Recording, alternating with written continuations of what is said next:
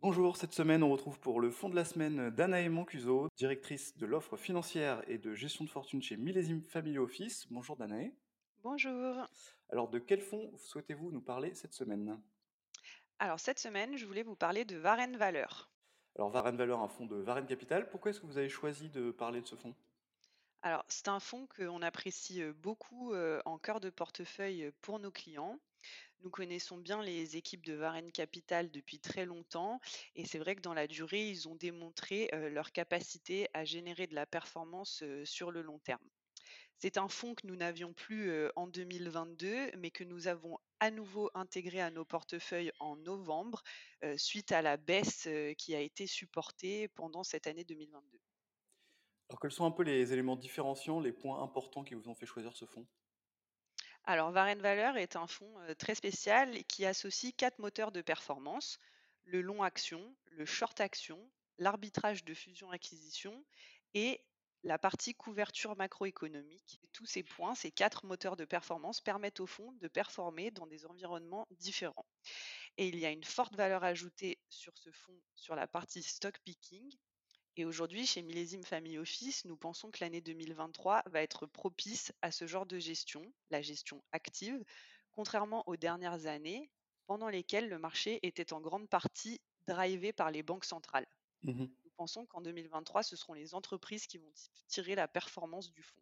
On va rentrer un petit peu dans le détail. Comment est-ce qu'ils ont adapté chaque moteur de performance? Eh bien, en associant ces quatre moteurs, ils séparent d'un côté les opportunités, donc la sélection d'entreprises de qualité, des risques, qu'ils gèrent notamment avec la stratégie de couverture macroéconomique. Et en termes de gestion, nous pensons qu'ils ont bien pris le virage 2022-2023 avec un bon positionnement pris à la fin de l'année dernière. Au niveau des cartes moteurs de performance, cela s'exprime par l'augmentation du niveau d'exposition sur le long, sur la partie short, ils sont mieux positionnés et le cycle pluriannuel devrait être favorable aux short. Et sur la partie fusion-acquisition, ils ont réduit le niveau d'exposition. Pourquoi? Parce que même si historiquement ils se positionnent sur des opérations amicales, donc moins risquées, l'environnement de hausse des taux va être demain moins favorable à l'endettement des sociétés. De fait, il y aura moins d'opérations. Enfin, il consacre toujours 1,5% de budget par an pour les couvertures macro qui Mhm. protègent le fonds d'une baisse de plus de 20% des marchés. Et il y a un point très intéressant sur ces dernières semaines qu'ils ont intégré. Bien qu'ils excluent les bancaires du portefeuille par construction, ils ont désormais un call sur le SX7E, qui est l'indice bancaire européen, depuis peu, et on trouve ça très intéressant. Alors on a un peu parlé de leur stratégie. Qu'est-ce que ça donne en termes de performance? Alors, en termes de performance, c'est vrai qu'après des années d'excellente performance avec un comportement du fonds très intéressant et des drawdowns très limités comme en 2020, le fonds a plutôt souffert en 2022 car l'environnement macro était défavorable à leur gestion, Mhm. notamment sur le fait qu'ils sélectionnent des entreprises de croissance et ces entreprises ont été très impactées par les rotations sectorielles.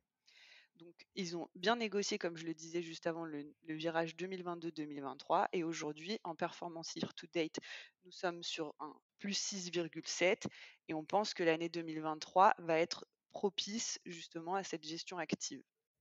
Merci Danae pour ce focus sur Varenne Valeur de Varenne Capital. Merci à vous.